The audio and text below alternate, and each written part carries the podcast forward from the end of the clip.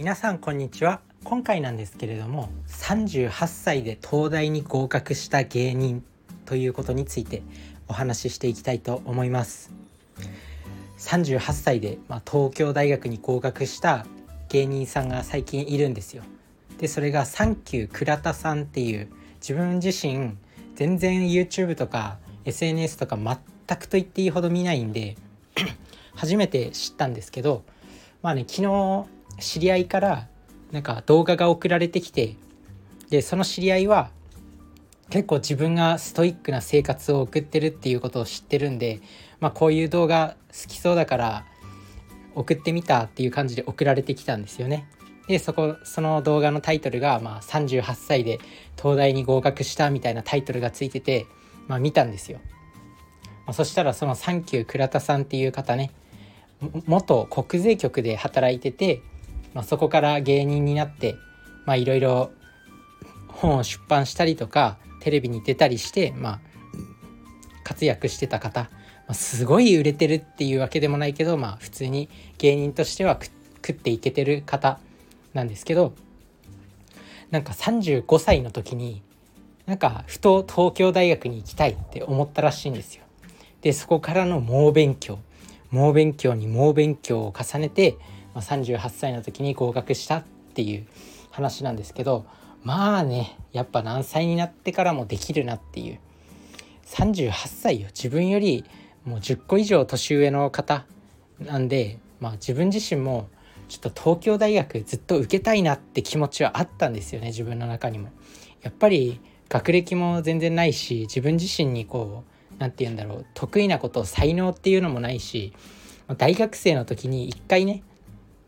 もうすごいやる気スイッチが入って東京大学に行きたいって思った時期が大学生の時あったんですよね。だから一時期その大学受験の勉強をしてたんですけど、まあ、センター試験人生で2回受けてるんですけど大学4年生の時にも2回目のセンター試験を受けました。東京大学行きたいと思って。まあ1次も通らなかったけどセンター試験7割6割ちょっとしか取れなくて行けなかったけどやっぱもう一回受けたいなって思いましたでそのサンキュー倉田さんのその YouTube まあそれ YouTube 動画だったんですけどその知り合いが送ってきて来てくれた動画がその YouTube の動画で、まあ、38歳で東京大学に合格っていうまあモチベーション上がりましたよ。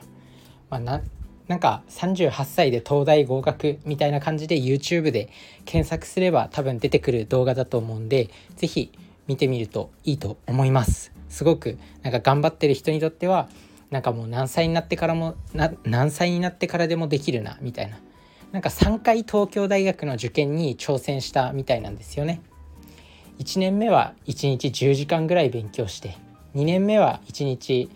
12時間から13時間ぐらい勉強して3年目は1日15時間勉強して合格したっていう。でそう考えるとその間のお金とかどうしたんだろうって考えるじゃないですか。だからそこもすごかったんですよね。なんかその10時間1日勉強する1年目は10時間勉強してたみたいでまあその1日10時間勉強したら8時間寝て18時間で残り6時間あるからそこでなんか執筆の仕事をしたりとかなんかオンラインで仕事をしたりとかして、まあ、なんとか食いつないでいたと。で2年目とか3年目はもう全然1日に使える時間ないからなんかね思考法がさすがだなと思ったんですけど、まあ、1日15時間勉強して8時間寝たら残り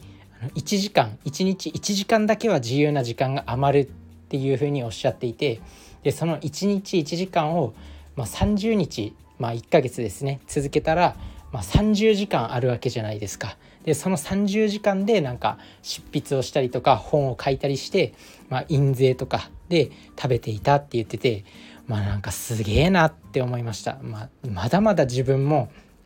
ちょっと頑張んなきゃいけないっていうのと、まあ、人間って何でもできるんだなって思いましたね。なんかそうやって努力してる人もう本当に常人じゃできないような努力をしてる人を見るとやっぱりこうなんかもうもっと頑張ろうっていう風になります。そんな風にその自分自身も東京大学受験したいっていう気持ちずっとあるんですよ。ずっとある。学歴コンプレックスだからね。だからずっとあるんですけどその受験の間のお金とかどうしようかなってなんかそういうのばっかり考えてたんですけどもうその「サンキュー倉田さん」は1日15時間勉強しててもちゃんと自分の目標とお金っていうのを両方ちゃんとしっかりと追い求めていてまあそういう働き方とかそういうなんだろうお金も追い求めつつ自分の夢も諦めないっていうことをしっかりとできてる方だなって思いました。自分自身もやっぱね自分もよくよく考えてみたら勉強したいんですよめちゃくちゃ。めちゃくちゃ勉強したい。もう一回だけ大学受験したいし絶対に東京大学行きたいって思ってた思ってるんですよ。でもなんか最近諦めつつあったんですよねやっぱ。なんですけどやっぱもう一回ちょっと挑戦したいっていう気持ちがまた芽生えてきました。なんでちょっとお金を本当に考えないといけない。今までなんか目の前のことをやってればいつかお金がついてくるみたいな感じで思ってたけどやっぱちゃんと考えなきゃいけないなっていうふうに思います。まあ是非ねこの「サンキュー倉田さんの生き方」なんかすごい、まあ、やっぱ頭のいい方ですよ。すごいなって思います。是非その動画見てみてください。モチベーションが上がるとともに、まあ、自分の人生も考えるきっかけになるかなと思います。